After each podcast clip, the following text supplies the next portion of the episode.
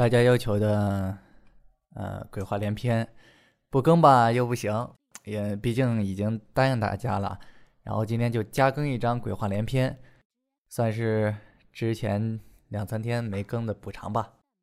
不过话要说回来，如果身边有什么朋友喜欢听，呃，鬼故事的话，可以帮忙，呃，帮我推广一下我的那个公众微信号，拜托各位了。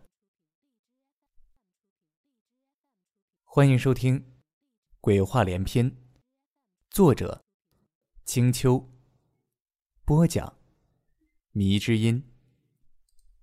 第一章：回魂夜。我是一个刚毕业的大学生，当拿到毕业证书和那一本薄薄的劳动手册的时候，还真是有点懵了。其实那四年对我来说基本是一片空白，没有奋斗的目标，没有考研的勇气，更多的是和一群哥们儿啊打篮球、拼网游，毫不吝啬的挥霍自己的青春。毕业后在家里混了好几个月，父母实在是看不下去了，干脆一脚把我踹到了 B 市舅妈那里，让我去当了一个见习的老师。没错，你没听错。如此不安分、不老实、满脸愤青的安宗同志啊，居然要开始当一个人民教师了，听起来都像是个笑话呀。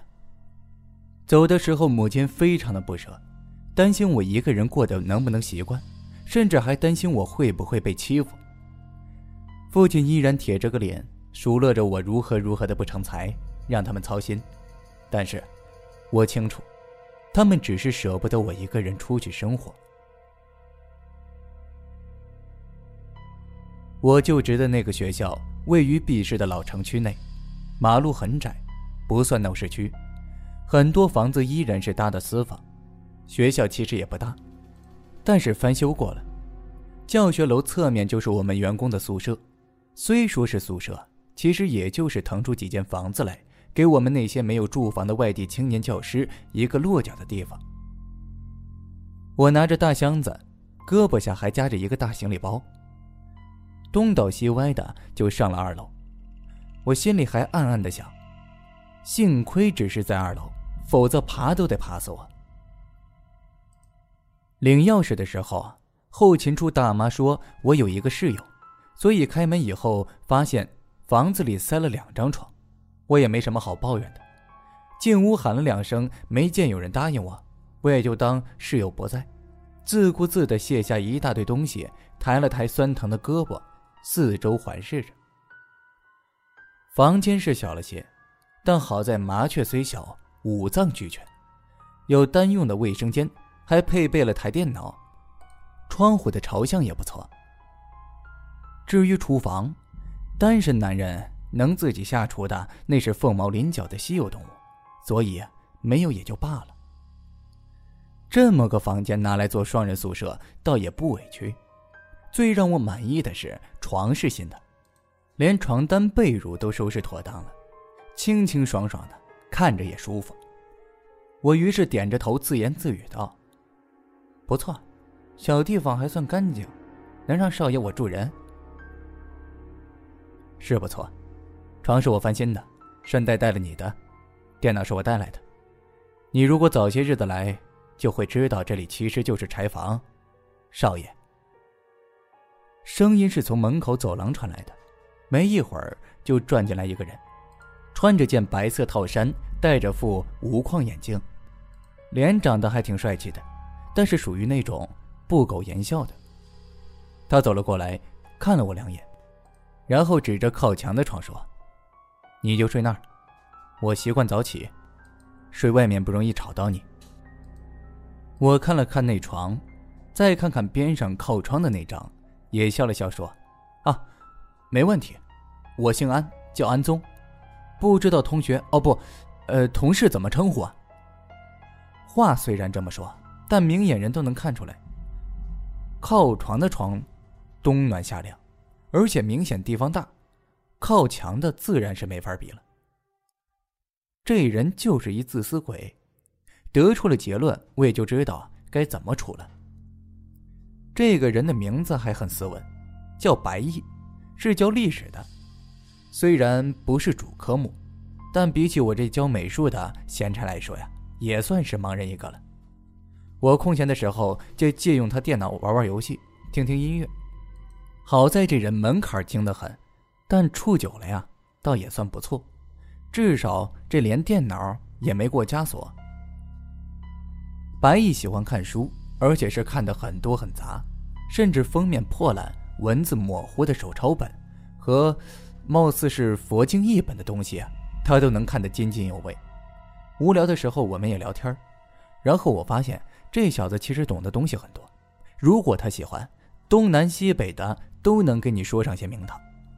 果然，那些书也不是白看的。本以为上班的日子无聊，没想到这么一晃也过去几个月了。过两天就是冬至，舅妈给我带了一些啊冬至吃的豆沙馅汤圆我一个人吃不了这么多，也就分了一半给白姨。我们两个围着电炉子吃着舅妈做的汤圆自然也就找点话题，俗称围炉夜话。马上就冬至了，这天儿还真是说冷就冷啊。我冬天衣服还没让我妈寄来呢，这风刮的我直打哆嗦。我紧紧的靠着炉子，贪婪的吸收着热气来暖和自己。我有备用衣服，你先进去穿，反正你人小，肯定套得进去的。白毅正向锅子里捞圆子呢，忽然顿了顿，想起什么似的说道：“冬至啊，其实又叫寒衣节，你知道吗？”寒衣，不就是鬼节吗？他笑了笑说：“也可以这么说，因为这个时候除了人需要添加衣服、吃饱养生以外啊，地下的阴魂也需要衣服，也需要祭祀。对他们来说，人间有亲人能记得他们，为他们上一份香火，他们就不算是孤魂野鬼了。所以一般冬至分为人冬和鬼冬。”我随口应了一声，想了想，再跟了一句：“为什么要吃汤圆呢？”说着，又捞一汤圆塞进嘴里，一口咬下去，觉得不对，就又吐了出来。然后发现这汤圆这馅儿啊，居然是完整的赤豆。我说：“怎么这么硌呀？好好的豆沙，还给我参加半成品，讨个彩头嘛？估计里头还有几个。”你吃的时候注意点，不过多煮一会儿，应该是没问题的。白毅看了我一眼，又把筷子伸向锅里，不过进口之前倒像是小心看了看，估计也怕是吃到夹上的豆子。彩头，我听着有些奇怪，什么彩头啊？白毅端着碗筷，调整了一下舒服的姿势，然后说道：“吃豆吗？”民间认为它有很强的阳气，是辟邪之物，而这冬至啊，毕竟也是鬼门大开之日，所以吃点赤豆也算是避避邪。我虽然似懂非懂的点点头，白姨又接着说道：“刚才你问我为什么吃这汤圆那是因为在古代冬至啊也有过小年的意思，所以要吃圆，以求能够团圆长久的意思。其实按地方的不同。”吃的东西啊也有差别，有的地方是吃馄饨和饺子，那是因为道教认为馄饨是谐音，比方苏州人就吃馄饨。鬼门大开，我皱了皱眉头，对汤圆的问题倒没怎么留意，只觉得先前这几个字儿特别的刺耳。虽然从来不相信鬼神之说。但是这个大冬天的晚上听这些，总感觉背后冷飕飕的。怕了？白毅挑了挑眉毛，一脸坏笑的看着我。怕什么怕呀？我从来不相信这些，只相信自己看见的。你少给我摆那些封建迷信呢！我一拍桌子，继续低头吃我汤圆。有些事情并不是用眼睛就能看清的。白毅也没继续说，笑了笑，也安静吃饭。一顿晚饭吃的还算惬意，除了我吃到三四个夹生的豆子，白毅那次小心的很，发现可疑的就挑破，看看。于是他一个夹生的都没吃进嘴里。你先把碗收拾干净，我带汤圆分你，你也得帮我洗碗。吃的有些撑了，我也懒得动弹，于是拿起报纸，两腿一翘，做出一副我是大爷，我不动手的架势。白毅没有异议，站起来收拾碗筷，顺便把窗户打开一道缝来透气。冷风立时顺着缝隙吹了进来，我缩了缩身子，忍了没几分钟，就又把窗子给合上了。冬天到了，真的该添加衣服了。冬至的晚上，舅妈叫我去她家吃饭，我本来想叫上白毅的，但是她说不好意思，怎么都不肯去。我也不勉强他，白毅是我在这里认识的第一个朋友，而且又是室友，虽然他很喜欢占便宜。但人还是不坏的，做事很有分寸。比起那些明着和人套近乎，但处处算计别人的家伙，他算的是好人了。吃完了晚饭，我想着明天还有课，没坐多久就告辞了。夜里，天气出奇的好，月亮比前几天都要水灵。我们那里把这时候的月亮叫淡水月亮，这时候的月亮。阴着，就像淡水珍珠一样的光润，天上的云彩几乎遮不住月光。但是这样的天气也是出奇的冷，冷风刮过来，寒得刺骨。我前几天打电话给我妈，让她寄些东西过来，现在东西还没到，所以出门的时候就问白衣借了件衣服，他也不讲究，顺手就扔给我一件随便搁在椅子上的外套。衣服是有些大。总觉得风兜着空隙就往里钻，但有总比没有好。现在我也只能将就了。舅妈家离学校不远，大概就是太近了，所以这之间没设公交车站。我于是只能顶着冷风赶夜路，抓紧衣领，我缩了缩脖子，加快速度，希望能够尽快回去，到宿舍就可以喝上一杯热茶了。冷风把路两旁的树吹的是沙沙作响，角落里的垃圾被风吹得不停打转。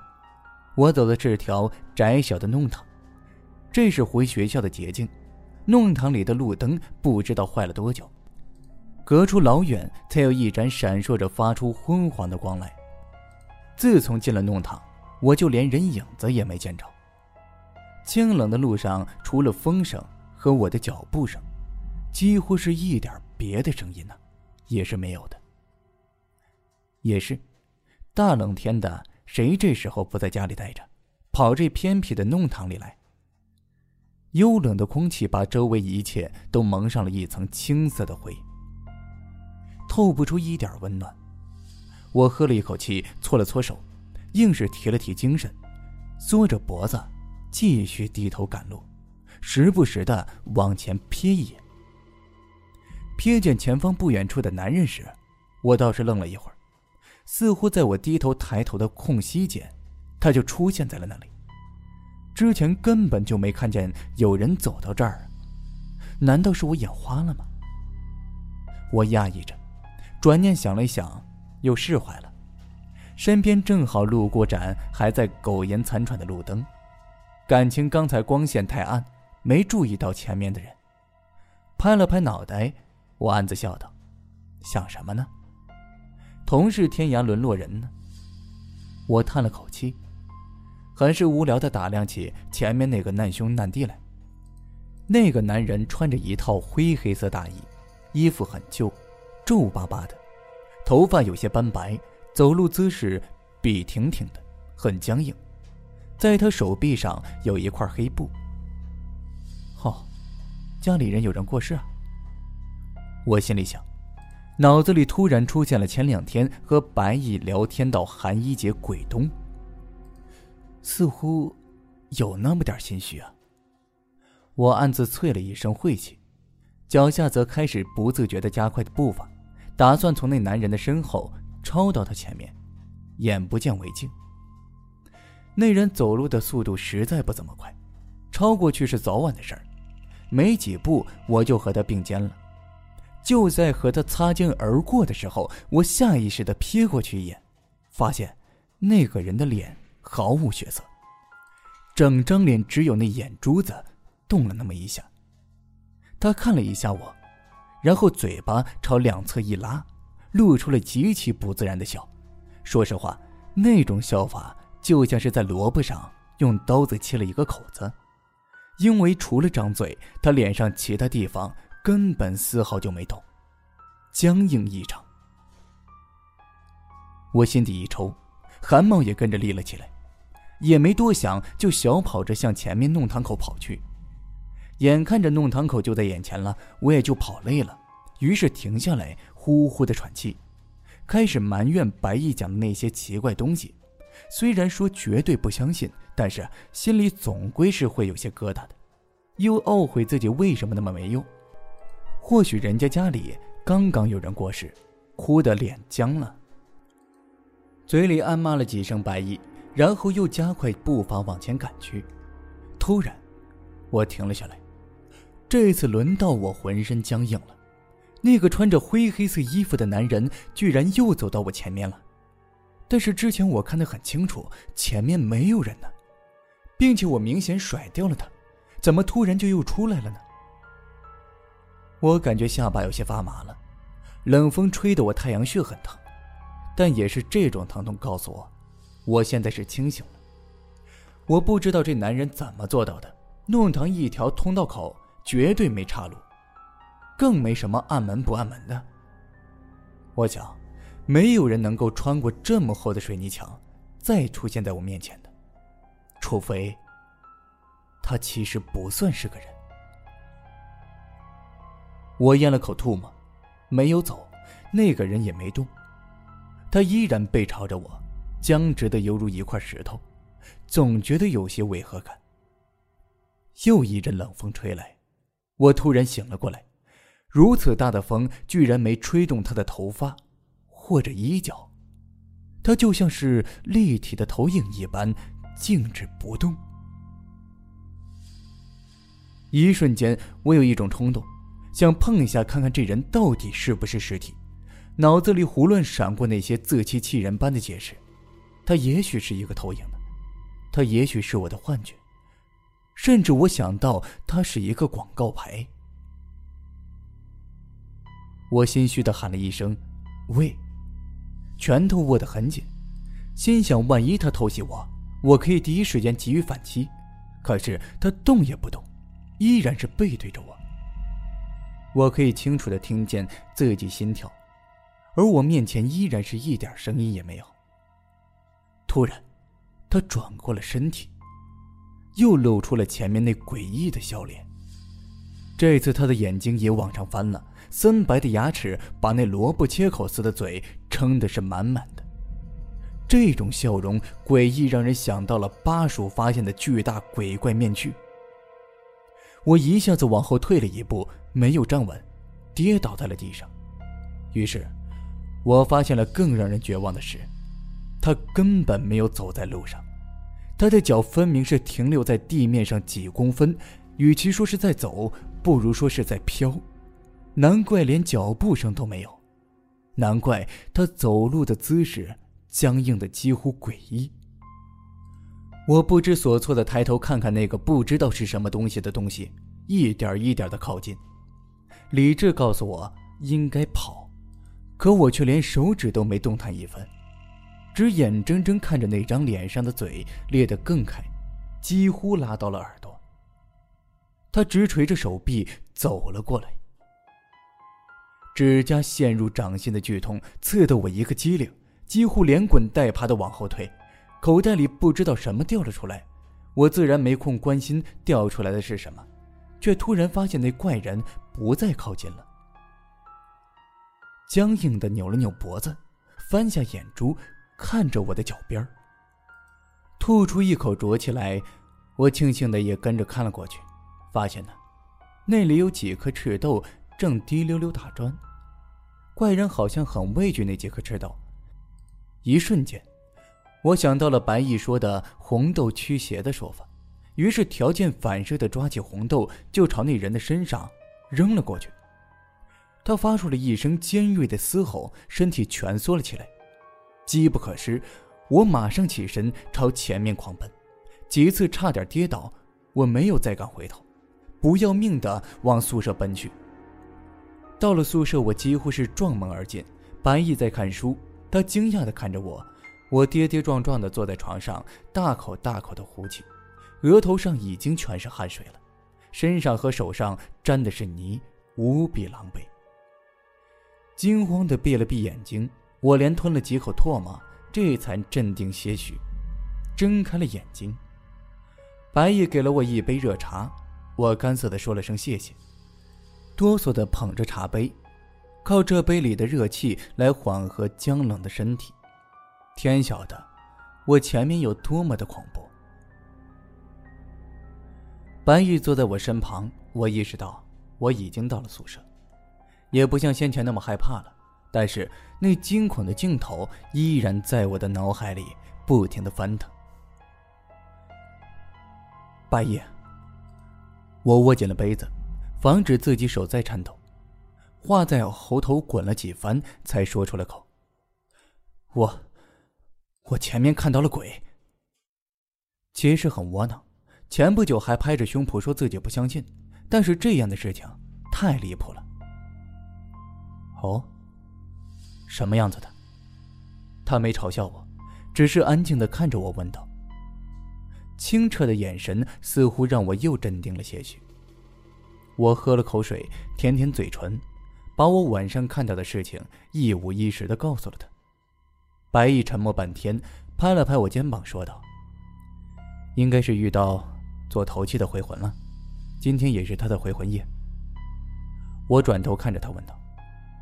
回魂夜，就是一般过世的人都会在死后第七天回去，一是最后看一眼自己亲人，二也是为了拿走属于自己的东西，还了自己欠下的债，与这世界做一个彻底的了断。但是，他们已经不属于这世界了，所以，过了回魂夜，他们就必须要走，去他们该去的地方。我点了点头。看着杯子里茶叶慢慢展开，喃喃的说道：“寒衣鬼冬。”我想到了什么事情，抬起头看向白衣，说道：“哦，对了，如果不是衣服里的赤豆，也许我没这么幸运能跑掉。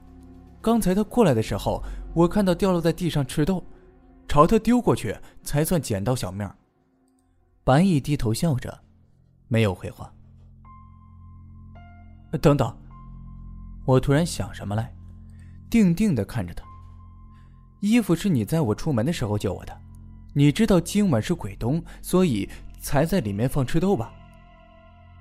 我几乎感动的要哭出来，毕竟面前也算是我安宗救命恩人呢。我可不知道你会碰上什么。至于赤豆，上次汤圆的时候啊，那几个夹生豆子，不全扔在桌子上了吗？我那天穿的就是这件衣服。这几颗豆子，有可能是收拾东西的时候粘上去的。白毅一脸我不知道你在说什么的表情，站起来回在自己的桌子上，继续看书。想了想，又回头看了我一眼。没事的话，你就去洗澡睡觉吧。看你一头的汗和一身的泥。我见他不承认，也没精神去追问。早点洗洗睡了才是正道呢。于是也就点头胡乱应了，洗了热水澡，身体放松下来，感觉已经没有前面那么恐怖了。我正准备上床睡觉呢，白毅却问道：“你真的觉得那个人是要伤害你吗？”我愣了一下，因为的确，那怪人没有做出实际伤害我的事情，但是他本身就足够恐怖了，所以我才会如此的惊慌。我也不知道，难道他不是想抓我走吗？我纳闷的问道。谁知道呢？因为他已经被你取走了。白也没有抬头。第二天，我路过昨天晚上走过那条小道，太阳折射在路上，暖和了许多。在那里，一家人的门口堆放着许多的花圈，透过房门可以看到灵堂中央放着一张照片。他笑得僵硬。他穿着灰黑色的大衣，衣服很旧，皱巴巴的，头发有些斑白。我脑子里回想起昨夜白毅最后的一个问题：难道他是真的想要伤害你吗？